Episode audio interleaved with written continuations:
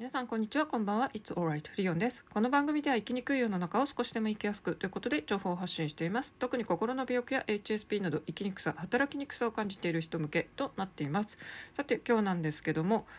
口コミと接客の仕事についてということでお話ししたいと思います。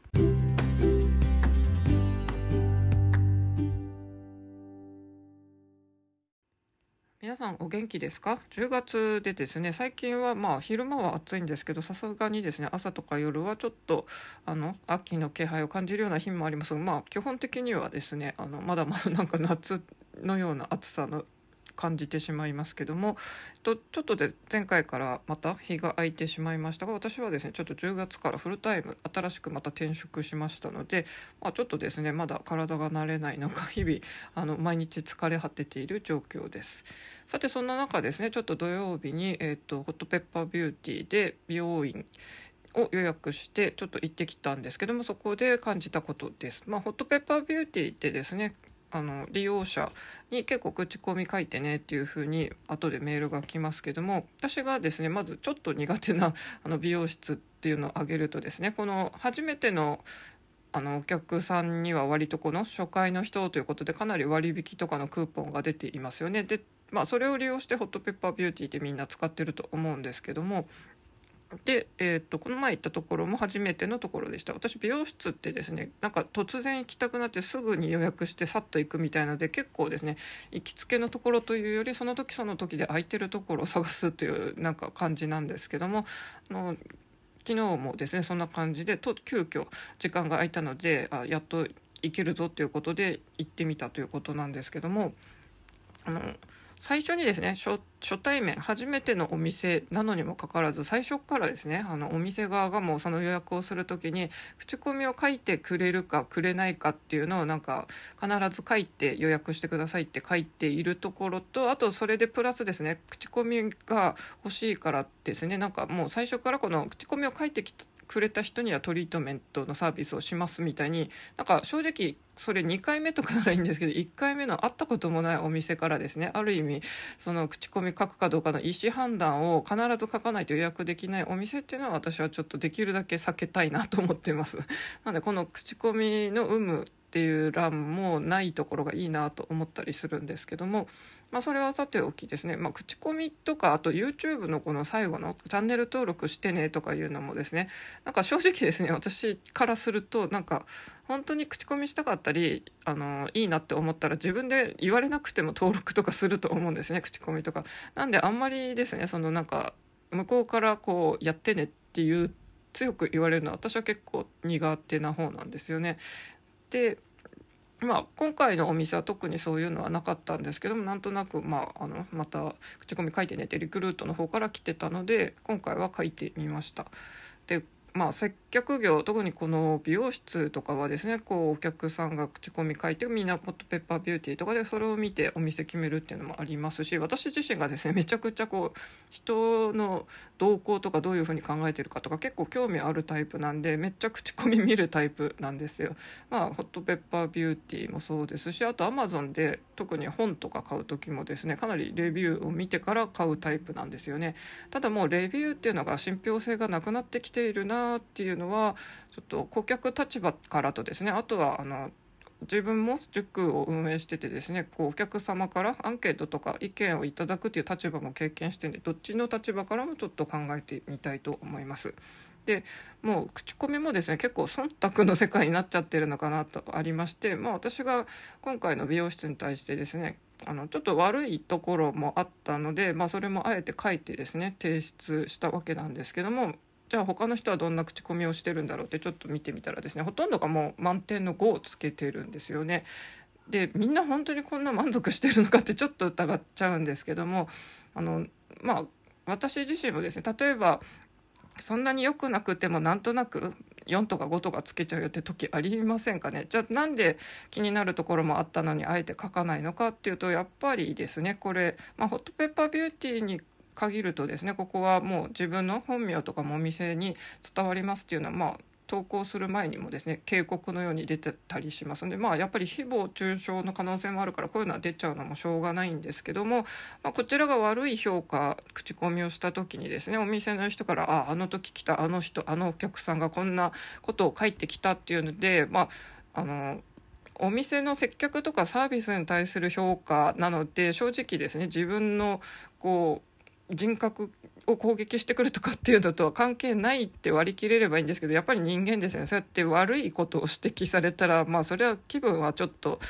落ちちゃうじゃないですか。特に私は本当に HSP 気質なのでですねこの割り切りがうまくできずに本当に仕事でちょっと怒られるとやっぱりですね自分のなんか全人格を否定されたように感じちゃったりするのもあるんですよね。そういうのもあって多分 HSP 気質の人が仕事がなかなか長く続かないとか、まあ、メンヘラ気質の人が割とすぐ仕事辞めちゃうっていうのはこれ結構あると思うんですよね。私本当に子供の頃からですねちょっと言われたりしたらもう本当に全否定されてるように感じましたしあと割と言葉通り受け取っちゃう時もありまして本当に兄に話しかけるなって言われたらそこから先私も話しかけなくなって会話一切なくなったっていうすごい事実もあったりするんですね。あの結構そのまま受け取っちゃうのが本当に HSP 気質かなというんですけどこの口コミの世界はやっぱりですね日本人のこの相手に細やかに気を使えるプラス、まあ、自分もいろいろ他人の視線とか空気を読んだり感じたりできるゆえにですねこう口コミで悪い評価をつけるとですねやっぱり店員さんから自分が悪く思われるっていうのもまあ実際のところあるじゃないですか。やっぱり店員さんだってですねあの時ああやってサービスをしたお客様がこんな風に言ってきたって言って、まあ、それを仕事面でだけでですね割り切るだったらいいんですけども、まあ、逆にそういうの書いちゃったらもう二度とそこに行けないよみたいなイメージもあったりしてですねなかなかやっぱり悪いことを指摘するのって難しいなって感じます。まあそれもあってですね多分こうやってコットペッパービューティーで割とみんな満点とかまあちょっと気になった人は4とかつけてんのかなと思いました私は今回はちょっとですねあのいろいろ気になることがあったのであのその後の人たちよりはちょっと厳しく書いたかもしれませんがきちんといいところも同じぐらい書いたので、まあ、きちんとあの評価ってことにはなってるのかなという気がしますがこういう評価ってやっぱりアマゾンとかでも減ってきたなと思います。あの特にアマゾンはですねあの本当は禁止されてるんですけども特にまあ中国とかの人があの扱ってる商品とかが多いですかねこう商品を買ったらですねあのレビューで5つ星をつけてくれたら2000円プレゼントとかって正直結構な商品にですねそのあの案内が入ってたりするんですよ。私もですね変な話お金欲しさにそれ書こうかなって思ったんですけどもでもあのその1,000円とか2,000円とか500円とか欲しさにですねなんかすごい気に入っている商品でもないのに5とかをつけるってこれって要は私も口コミを見て買ってる人間なので、まあ、こういう桜レビューが増えていくとですね正直正しい買い物ができなくなっちゃうので私自身としては結局それらは、まあ、送らないまま手元にいつか 本当に金欠になった時にあのあ書くのもありかなってまだその紙とか取っておいてるんですけど、まあ、多分書かないかなと思っています。まあ、あとはですねやっぱり本名が出るっていうのとかで相手にですね誰が書いたって伝わるのっていうのは特にこの悪い評価しづらいのかなと思いますね。まあ、あの全然えーと、匿名性の高いところだと割とこうみんない感じたことをそのまま言えるのかなっていう気がしますね。じゃあ今回はちょっと顧客の立場からのこの口コミ自分が書く側でしたけども今度は自分が口コミをもらう側っていうのを後半に話したいと思います。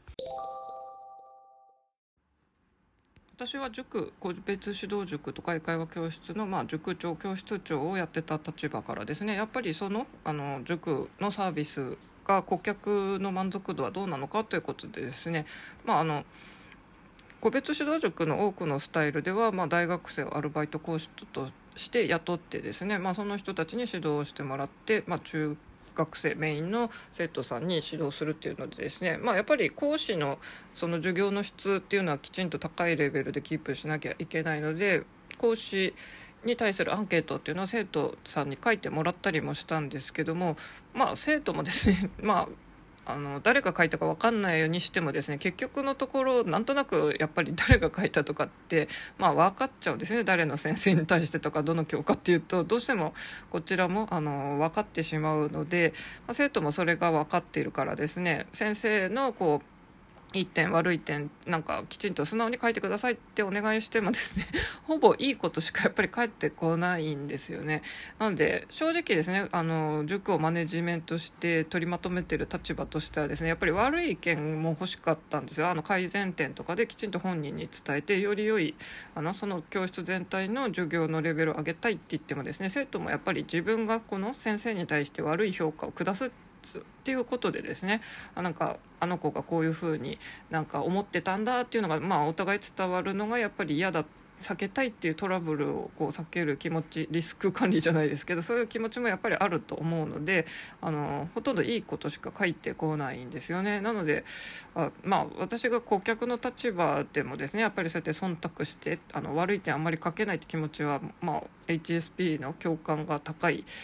あの心の持ち主からしても全然わかることなのでですねまあ本当は悪い点もきっちりコメントしてほしいなと思いつつなかなか素直な感想がもらえないなっていうのを感じましたね。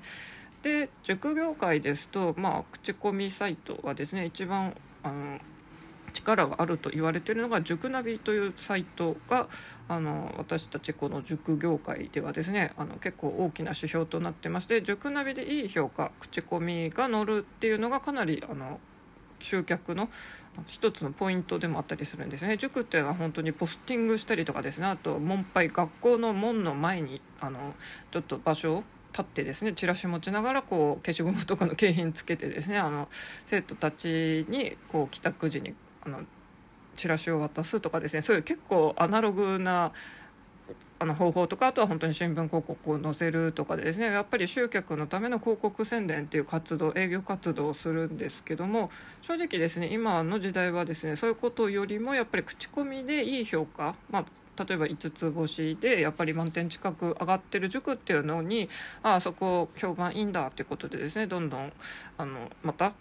広まっていくとかですね。まあ正直口コミより何よ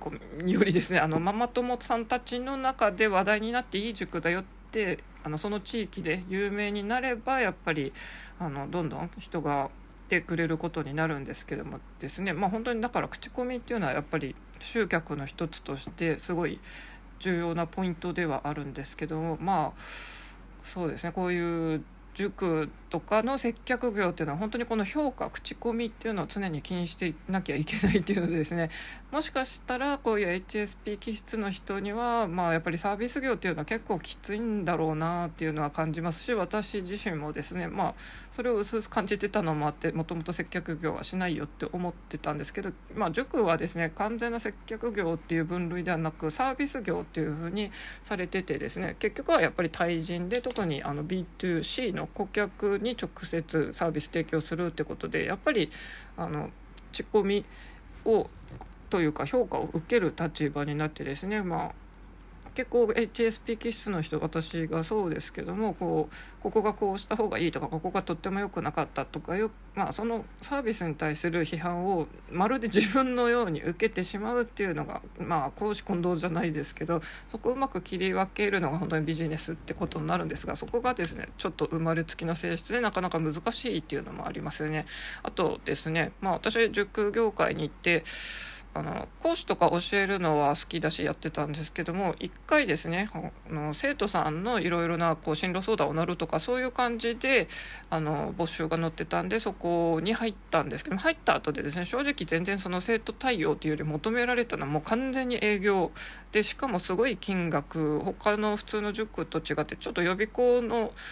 あの要素の塾だったのですね、まあ、予備校と塾の違いっていうのは前も話したかもしれませんが予備校っていうのはまあプロの講師を呼んで、えっと、授業してもらうスタイルで、えっと、普通の塾っていうのはまあ大学生講師とかもいるってことですね。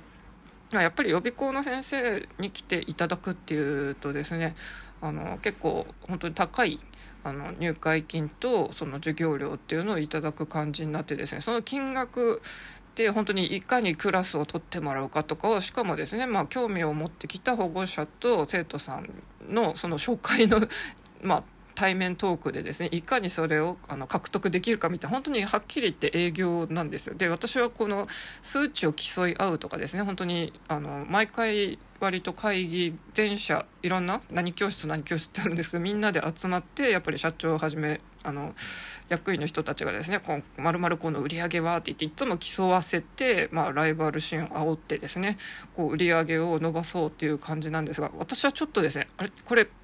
私がなんかやりたいことでもないしどっちかというと全然ダメな苦手な方でこの数字を競わされるっていうのは本当にダメだと思ってですね私は本当にそこはもう23ヶ月ですぐに正社員ですけど退職を決めましたこれは本当に合わない仕事を無理やりやったらですねまたメンタルやられちゃうし心もあの調子が悪く心も調子体も調子も悪くなるということやっぱあの心身健康じゃなくなっちゃうので私はこれは無理だなって感じたので早い段階で、えーと、そこは退職しました。まあ、あの最初に上司との話し合いでもですねあの私がちょっと昔大きい手術をしたりして、まあ、あの完全に120%の健康ではないみたいな話をしたらですね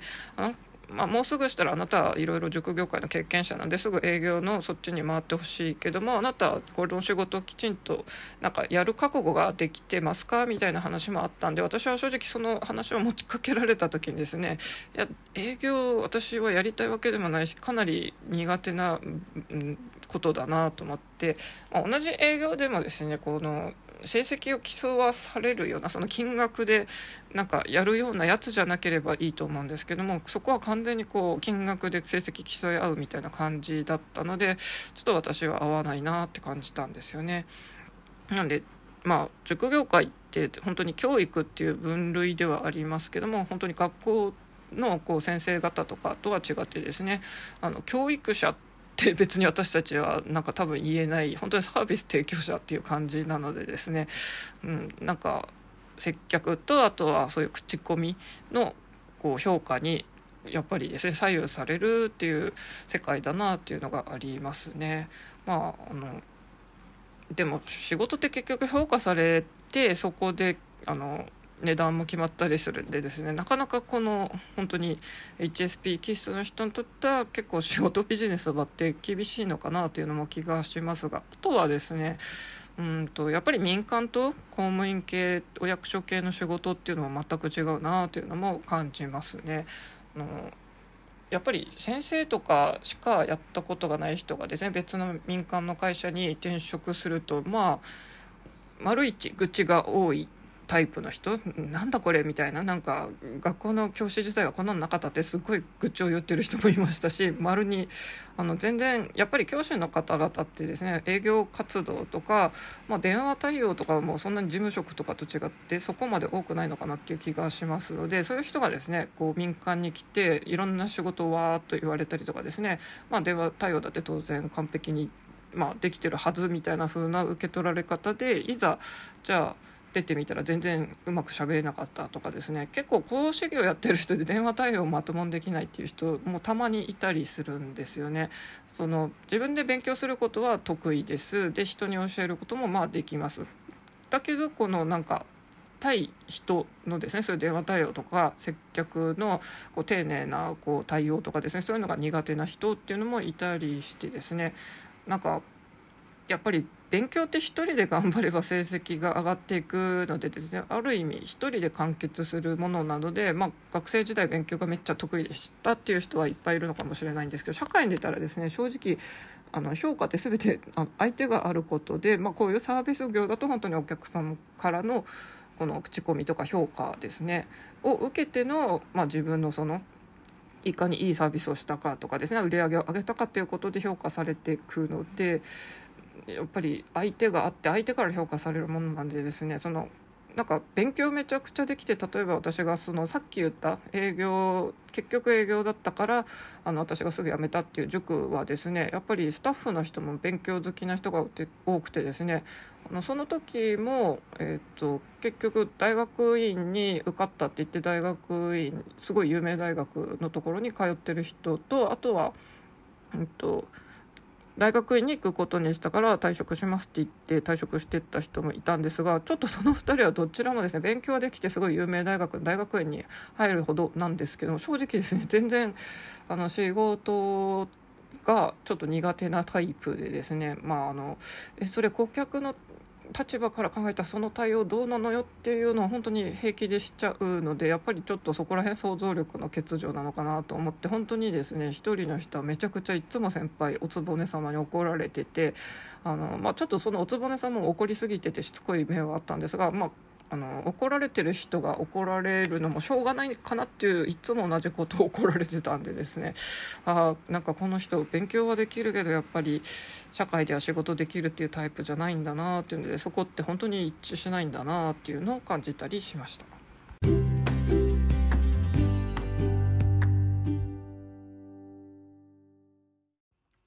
というわけでですね今日は自分が美容室に行った経験からですねこうホットペッパービューティーを利用すると口コミ書いてねっていうメールが来てですね、まあ、今回書いたんですけどもそういう顧客の立場から口コミを自分が出すっていう立場とですねあとは自分がこの企業の受け取る側私は塾のマネジメント運営塾長をやってたのでその時のですねまあ自分としては顧客の意見をもあの悪い面も含めて指摘してほしいなと思ってアンケートとか取ったりしたんですがなかなかですねみんなあの忖度なのかいいことしか書いてこなくて結局なんか本音が分かんなかったなっていうことを話してみました。でですねあとはそうですねこう結局民間だとこういう全て他人からのやっぱり評価とかあと売り上げっていう数字で評価されるっていう世界になるのかなと思ってですねまあ、HSP 気質の人はこのなかなかこう他人から評価される特に営業とかで数値でバンバン出ちゃうやつっていうのはなかなかちょっと精神的に辛くて向いてないのかなという気もしますが逆を言うとこういうのがない世界ってやっぱ公務員ですよね。まあ、お役所とかそっちの方が向いてんでしょうかね。でも私は絶対窓口業務とかもう最初から向いてないって自覚してたのでまあもともと公務員とか目指しませんでしたけどもあとですねまああの結構学校の先生とかに教育大とかからですねそのまま先生になったっていうのでその後転職をしたっていう人が民間に入るとですねまあなかなかこうトラブルが多いなっていうふうに見ています。私があのリクルート系に行った時に前先生やってた人が民間に来てでリクルートなんて本当に営業第一主義なのでですねあの民間企業の中でももう本当に営業マンが受注したらもう受注報告って言ってみんな私たちスタッフがですねあの事務方のスタッフがもうその人営業先からのその営業マンの報告みんなで拍手してとにかく営業マンを盛り立てろ。まあそれはそうなんですよ 営業マンが営業してですね受注を取ってあの会社っていうのはお金をいただくのでそれは当然なんですけどもそういう感じにですね公務員の人っていうのはもう全然なんか慣れないどころかもうなんかその人は文句ばっかり言ってた愚痴子さんだったんですけども別のところではですねやっぱりもともと先生だったっていう人が民間でこう初めて仕事をしたらしいんですけど全然仕事っていうのがなんかどういうふうに流れてるかとかやっぱりつかめないまああのいわゆる仕事ができないっていう風な感じの人でですねそれも、まあ、まだ普通にミスしてるぐらいになるんですけどやっぱりですねお金が絡む問題でミスを多発すると結局そこの勤め先にですね損失を与えるぐらいのミスを連発してて、まあ、この人教護士の時は多分ですね普通にまあ、生徒に教えるってことはできたりしたんでしょうけどこう対人のまあ、全てですね。電話対応からメール対応とかも多分ちょっと苦手なんだろうなって感じたりとかですね。こうなんでしょうね。こう仕事ができない人っていうのは結局なんでそうなのかっていうとまあ仕事ができないだけじゃなくコミュニケーションがうまくない人って結局想像力の欠如ではないかって私はあの私と同じような頭の回転割と速くてあの話が合う人とよく結論付けてるんですけどもやっぱりこれを言ったら相手はこう感じるから、まあ、そこを先回りしてじゃあこうしようみたいなのがあの民間企業ではですねそこをもう頭の中でざっとこう回転させてですねあのいつも気にしてないとやっぱりなかなかですねいいこう評価を得られなくなるのかなというのでですねまあやっぱり民主主義ってなかなか厳しいですけどかといっちゃ共産主義みたいにですねあのすっごい頑張ってもすごい頑張らなくてサボっててもみんなが同じ給与の額がもらえますっていうといい言い方ですけどしかもらえない。その頑張ってる人からするとですね頑張ったってもらえないならって言って結局みんなそれは同じ金額何もしないで もらえるならだんだん人って怠け者なんでですねみんなサボっていくじゃないですか。そうやってやっぱりなかなか共産主義がですねあのうまくいかないっていうのもあったりしてですね。今のところはこのまあ、売上主義第一主義になっちゃうんですけど資本主義になっちゃうんでしょうねっていうちょっとなんかですねあの口コミの話からなんかこんな国のそういう経済の体制にまで話が及んでしまってたなんかちょっと話が飛んじゃいましたけどもあと、まあ、毎回なんか驚くんですけども 本当にですね昔は私と同世代の女性の方はですねリスナーのその分析みたいなの結果で出てきてたんですけども最近は本当に一番多いのが10代の若い人たちということでですね私からしたらまあ本当にジェネレーションギャップを感じてなんかこんな。年齢離れた人の話は面白いんだろうかって思っちゃいますがまあよくよく考えたら私は中高生に、まあ、指導してたりするんで話す機会はまあなくはないんですけどもそれでもあのまあ塾講師とかはですねずっとその例えば中学生3年123年生を教えるっていう風になったらですねずっと生徒はその13から15歳の人たちで私はどんどん年を取っていくわけですね。そしたらですねやっぱりジェネレーションギャップっていうのは私はちょっと気になるんですよね。でこれですねあの私の友達で自営業をしててですねちょっとホテル業とかをやってる人がそのホテル業とかの経営者を育てる専門学校のあの講師もやってたりしたんですがやっぱりその方もですねあのだんだんこう自分が年取ると生徒と年が離れていってジェネレーションギャップを感じるっていうことでついにですねあの去年か何かその仕事はもう引き受けないであのお断りしたって言ってましたね。うん、ここはまああのずっと年を重ねてもですね別に普通に教えれますっていう人もいるとは思うんですけど私は結構まあやってはいますけど自分がじゃあ60歳とかになってですね生徒とその15歳とかの生徒とずっと話が合うのかっていうのもすごい結構謎なんですよね。まあ、超ベテランっていう感じでもう振る舞うのがいいのかとかですねなかなかそこら辺はちょっと分かんないんですけどもうん、一応、まあ、ままだって言うと変ですけど どうなんでしょうね。一応私は結構普通に漫画アニメとか見てたりとかですね。まあ女の子の生徒さんだったら割と恋愛の話でなんかキャッキャウフフしたりとかも、まあ、できたりはするとは思うんですけども。うん、ジェネレーションギャップっていうのがあるのでですね意外だなと思うんですね。その10代の方が聞いてくださるっていうのが。まあこれがなんか例えば私がよく YouTube で見てるようなですねこの勉強の仕方とかを発信している人たちの、まあ、教育系 YouTuber のやってるようなことを発信してるならですねある意味わかるんですけどもそうですね。私は割とそっちのこのここではそういう教育の話よりはどっちかというとやっぱりこう社会的弱者とも言われるですね。やっぱり精神障害者の立場だったこともある私なのでそういう心の病気だった人とかですね。この HSP 気質ただ私 HSP と HSS 型 HSP の人ってまたちょっと違うんですよね。あの HSP の人は割と内向的な人多いと思うんですが HSS 型を持ってる人っていうのは結構外交的社交的活動的っていうので傍から見たら HSP って思われないと思うんですね。私も傍から見たらですね割と初対面からこうあのすぐに打ち解けたり話せたりして結構いろんな行動的だったりするんでなんかすごい元気で明るい人みたいに思われるんですけどいや私のこの放送を聞いてくださってる方多分私がめっちゃ暗い格好を持ってるっていうのはご存知だと思います。そうそう家飛び出して絶縁して海外にまで逃げてってる人ってまあいないと思うんですが逆を言うと私はあの本当の激しい虐待とか暴力沙汰とかは受けては直接体に受けたりはしてないんですけどそういうのを受けている人っていうのもあのいるわけでですね。まあ多分人間って本当にさっき想像力の欠如って話してますけどもあの自分の身の回りのことしか想像できない人っていうのは多くてですね。私がこの